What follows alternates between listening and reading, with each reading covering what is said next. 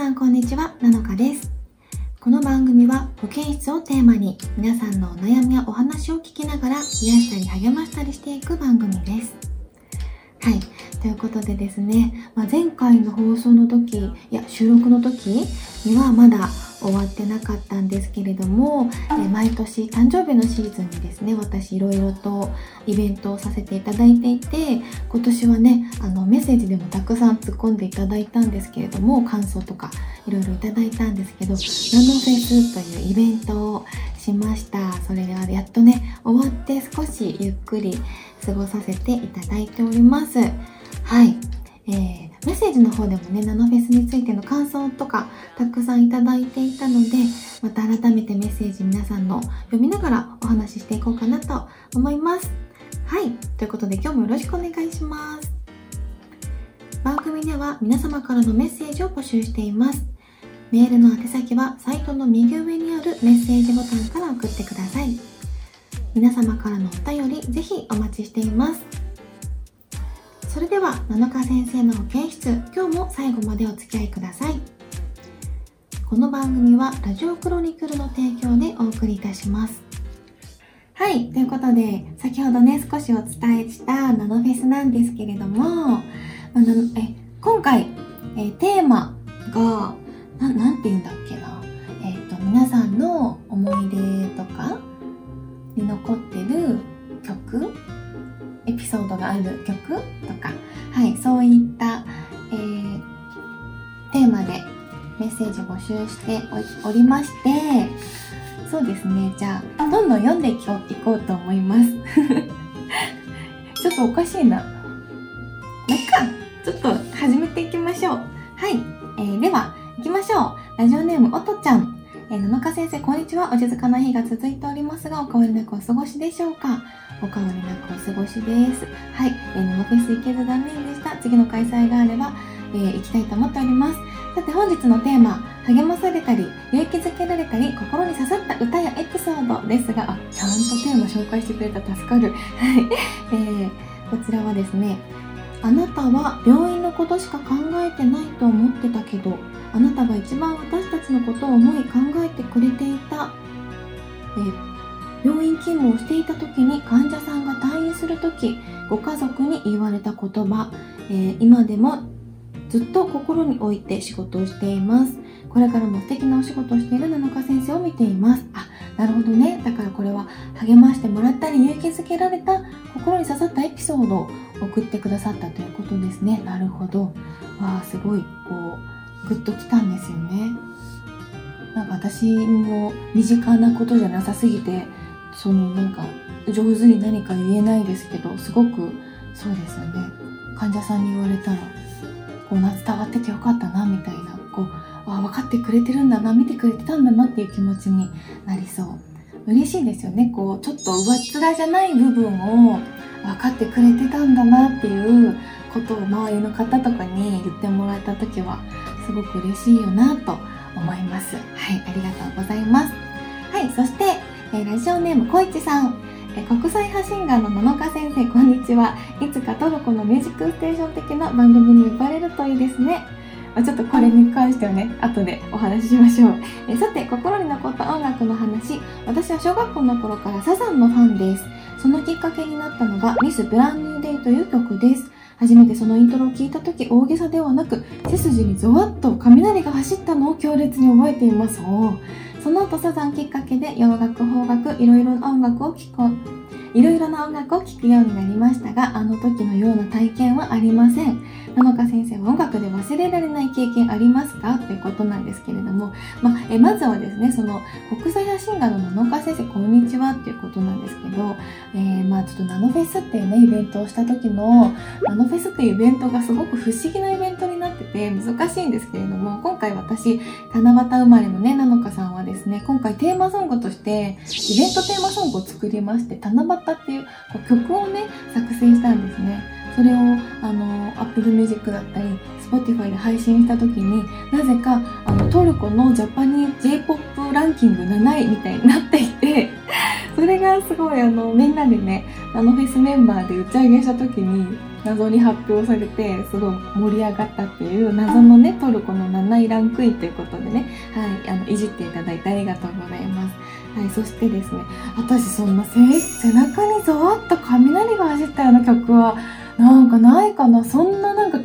この曲強烈にこううわーみたいなことはちょっと思い出にないんですけれどももともとすっごく音楽が好きだったのでたくさん曲に触れ合ってたのでこの1曲にゾワゾワゾワみたいなことはないけど多分もうちょっとちっちゃめのインパクトをたくさんの曲に与えられているんじゃないかなとは思います。すごいでもそれやってみたいねこのそう雷を走ったような感覚。でもうわーっていうのは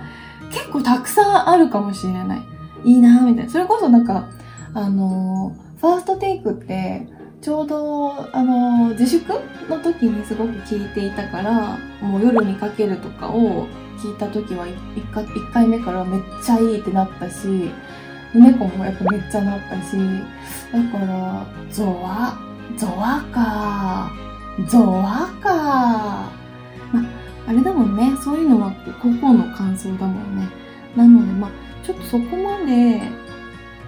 強烈な最初からインパクトっていうよりはなんかだんだん私はこの曲をかみしめていってっていう感じな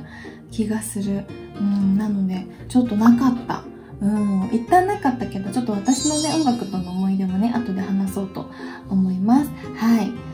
ミス・ブランニュー・デイっていう曲ね、ちょっとなんか聞いてみようかな。ゾってするかな。はい。ありがとうございます。えそしてラジオネーム次之助さん、はい、七日先生、今回のテーマエピソードこの後にその曲を聴きたいところです。まあ確かにね、えポッドキャストって楽曲なんかせませんよね。えパーソナリティの曲ならいいんでしょうか。そう、それがね、まあちょっとね、楽曲にもね、なんだかんだで権利の問題みたいなのがあるから、私の曲だから OK だろみたいな感じで書けることってできないんですね。はい、申し訳ない。はい、えー、夏の始まりにも、夏の終わりにも合う、あ、えー、というわけで、心に刺さった名曲は、なのかさんの七夕です。はい、ありがとうございます。夏の始まりにも、夏の終わりにも合う曲だと思います。ナノフェスでミュージックビデオをじっと見ていた時、メイキングが終わっていよいよ七夕って時に七瀬ちゃんに話しかけられてよく見れなかった思い出があります。はい、かっこ七瀬ちゃんとお話できて嬉しかったけど、はいはい。いろいろ目移りして挙動不審になってしまうほど盛りだくさんだったナノフェス。この曲を聴いて幸せだったフェスを思い出思い出してニヤニヤしています。なのかさんの次のチャレンジも楽しみにしています。ということでね本当にありがとうございます。まあぜひぜひねたくさん聴いてください。まあ、ちょっとね最後にねお知らせしようかなと思ってたんですけど、まあ、ちょっとナノフェスに関してはねちょっとわけのわからないイベントすぎて説明が難しいのでこの度コラムでねすごく写真を盛りだくさん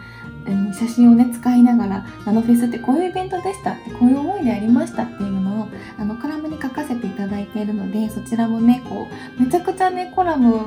時間かけてね書いたり消したりしながら何時間もかけてね書いてるのでぜひ皆さんに読んでいただけたらいいなと思います、まあ、こんな作者側のね苦労は皆さんそんなみんなが頑張って書いてから読んだよっていうのはちょっと違うかもしれないんですけどぜひぜひあの読んでいただきたいなと思いますという告知を挟みましたはいどんどん行きましょうはい、えー、ラジオネームズーミーさん。野中先生、こんにちは。今回のテーマは心に刺さった歌ということですが、自分の人生の中でもいろんな場面で歌との思い出があります。今は夏の時期とも関連させて今回は考えてみまして、自分の中ではゾーンさんのシークレットベースがとても思い出深い曲です。あほほ。小学生の時に知って以来、夏になると自然と聴きたくなる曲ですし、カラオケでもよく歌います。あ、歌うんですね。それでも、それから自分が当時恋愛してた時歌詞に共感したりいろんな思いを馳せたりしたのも甘酸っぱい思い出です。歌詞の通り10年後の8月にゾーンさんが再結成した時はとても感動しました。田中先生にとっての思い出曲はありますか？はい。感動するね、それは。私ちょっと知らなかった。そこまで追い切れてなかったけど、やっぱシークレットベースはね、年代的に私たちらへん多少上したね、上下。うん、みんなめちゃくちゃ思い出の曲だし、こう、夏のこと思い出しますよね。なんかあの頃みたいな。このシークレットベースと、もう一個あの、ホワイトベリーさんの君がいたっていう、まあ、これぐらいなら多分大丈夫でしょう。はい。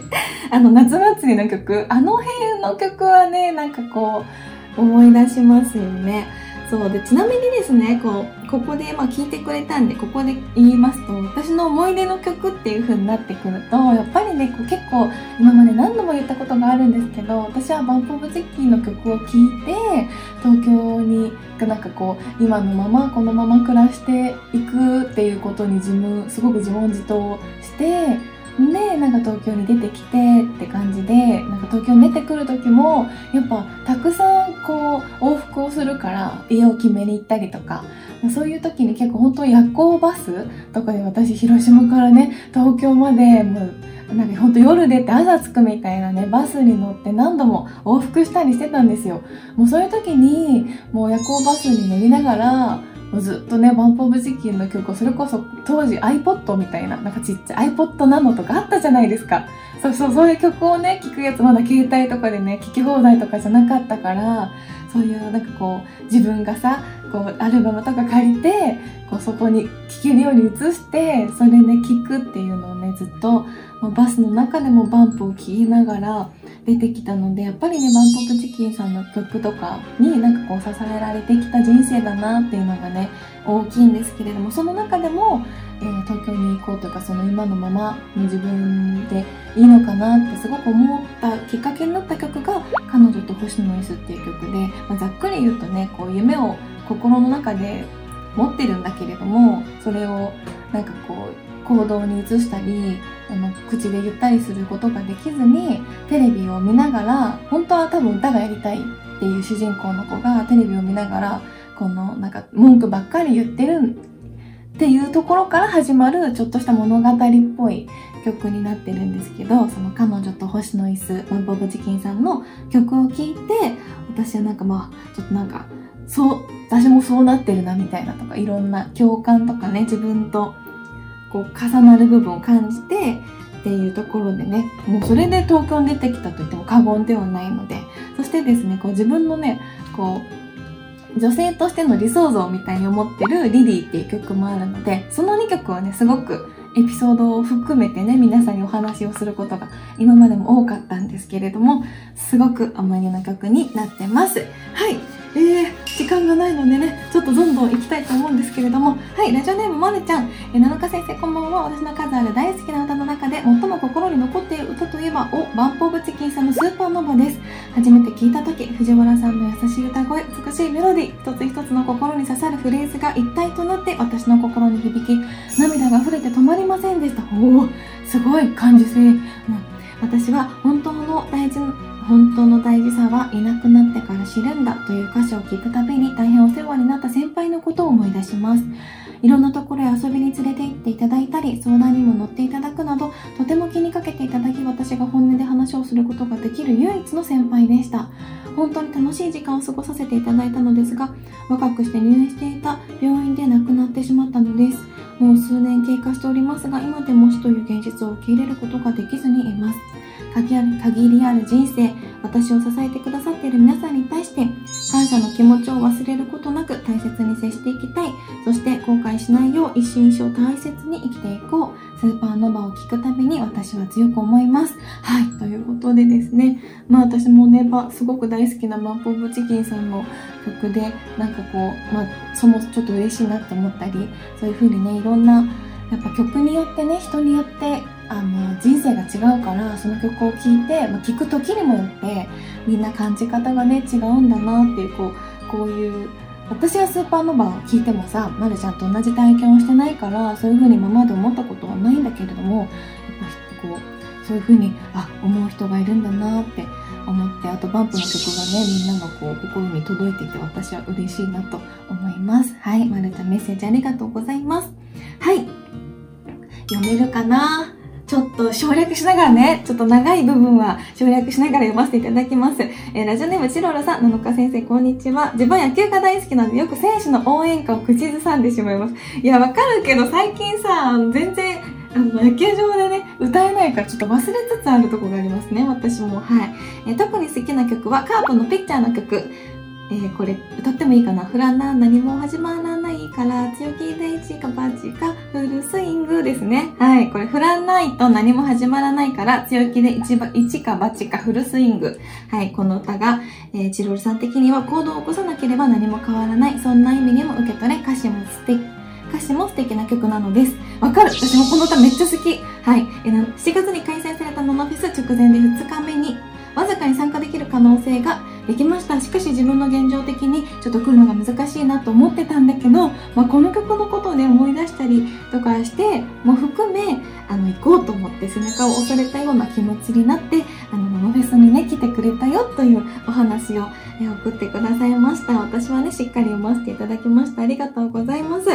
はい。ということで、そしてね、最後に七日先生の歌、七夕も自分にとっても大切な曲になりましたとおっしゃってくれています。本当にありがとうございます。最後にかっ飛ばせなのかという風にね、送ってくださいました。ありがたいですね。しかもこの曲私もめっちゃ好き。わかる。超歌うの好き。早く歌えるようになりたいね、野球場で。はい。次行きましょう。えー、ラジオネームピーちゃんさん、七日先生こんにちは。ということで、えー、まずね、このナノフェスの、え感想などをたくさん書いてくださいました。本当にありがとうございます。そしてですね、えー、曲は山崎正義さんの One More Time, One More Chance。はい。こちらがですね、あの、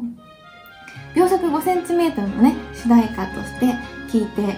え、切ない歌詞がアニメのストーリーとリンクし劇場で涙を流しながら作品を見た記憶が蘇ります。そして大学を見た作品を見た影響で今ではこの曲を聴くたびに初恋のあの子は今何してるのかな？大学卒業で遠距離になってしまい自然消滅してしまったあの子は元気してるかな？など、はい、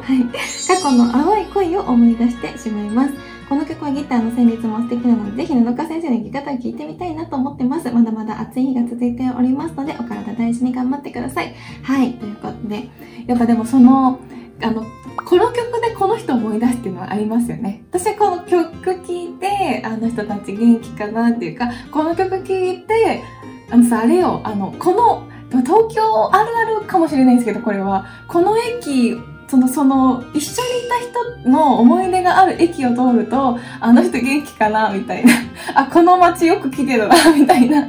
感じで、なんか曲も、その曲聴くと、あ、この曲あの人とよく聴いてたなとかっていう風に、なんか曲別で人を思い出すっていうのもね、私はありますね。はい。なので、まあ、思い出の曲ってほんと数えきれなくあるよなうん、皆さんね、たくさん選んでいただいて、メッセージありがとうございました。それでは最後に、ラジオネームベニーさん、えー、こんにちは、七日先生、ののフェス本当楽しかったです。という風にね、いろいろいただいていて、そしてですね、えー、七日先生の、どんな曲を聴いてのテーマについてなんですけど、私が歌った最初に多分ギターを弾き始めていたことを結構なんか、な、なぜか隠していて、なんかこうギターいきなり始めて変な男ができたんじゃないかって思われたら嫌だなとか謎になんかいろんなことを考えてなんかギターをしていた練習をしていたことをね最初謎に隠していたんですけどもこうやっとちょっと弾けるようになってきてみんなに初めてあの披露したあのバックナンバーのあの私が歌ったクリスマスソングクリスマスの歌をあの思い出の曲としてあの、送ってくれました。すごい嬉しいですね、そんな時の。はい、えーと、私は生の感情と甘い声を感じ、それ以来はファン、になりました。自分のスタイルとペースで歌うことで才能を伸ばしてください。何をしてもみんなに愛されるから元気出して。というふうにね、ベニーさんすごい、あのーベニーさん海外の方なんですけどね、いろいろこう駆使してね、いつも温かいメッセージを送ってくれて本当にありがとうございます。はい、ということでね、今回たく、今回もたくさんのメッセージありがとうございました。皆様のね、曲の思い出とかを聞けて、とても楽しく、あの、本当にあのそうですね。面白かったです。やっぱりねみんなからこうゆっくり曲をエピソードを聞かせていただくのは楽しいですね。はい。ということで今回もありがとうございました、えー、次回のお知らせはねエンディングでさせていただきます。7日先生の保健室そろそろエンディングのお時間です。はい。ということでですね、えー、ここでお知らせがございます。約2年ちょっとですね続かせ続いてきました野中先生の保健室、えー、実は次回で最終回になってしまいます。はいということでまあコラジクロさんね私が事務所退社した時にねこういろいろ声をかけてくださってその時にあのラジオを始めさせていただいて、まあ、みんなみんなとねこうやってメッセージのやり取りをずっとさせてもらってきたしあのイベントとかもねあのやらせてもらってきたのですごく寂しいんですけれども、まあ、ここは一旦ね2年2年ぐらいやらせてもらってこちらを一旦最終回と、えー、次回でさせていただくことになりました。うん、でも本当にあのこういうのがきっかけで私はすごくあのラジオを聴くようになったしすごく好きになったしあのファンの、ね、方以外の方からもねすごくいい声ですねっていう風なメッセージをねいただくこともあったりしてすごくいい経験をさせていただきました。あの公開収録もね最初照れくさかったりしましたけどすごく楽しかったしたくさんの思い出をねみんなとの思い出も作れて本当に素敵な2年間にしていただきました。うん。そんななんか暗いやつじゃなくてね あの楽しく次回も終わりたいと思うのでじゃあ次回のメッセージはそうですねえー、今までのうん七日先生の保健室でのね思い出だったりとか結構まあ自由に振り返っていきたいと思っているのであの私との七日先生とのあのエピソードだったりをね送ってくださったらいいなと思ってます、まあ、ゲストもねいろんな方が来てくれてあの公開収録じゃない時とかだといろはちゃんがね最初に出てくれたりとかあと公開収録でかおりんそしてしほみんと沢地店長さん。なんて呼べばいいかちょっとわかんないの。はいあとねヨナパイが来てくれたりゲストにもねいろんな方が来てくださいました。はい皆さんそんな中でのね思い出だったりを次回思いの丈を全部送ってきてください。はいということでまあしんみりせずにね前向きな卒業ということではいあのこれまでありがとうございましたっていうお話をね振り返りながら思い出を語って次回ね終わりにしたいなと思っています。はい。それでは7日先生の保健室今日はここまでとなっております。ここまでのお相手はそうですねちょっと寂しいなと思いつつもねはい。あ複雑な 複雑な感情。はい。なんか明るく今回は終わろうと思っております。はいそんななのかがお送りしました。また次回よろしくお願いします。バイバーイ。この番組はラジオクロニクルの提供でお送りいたしました。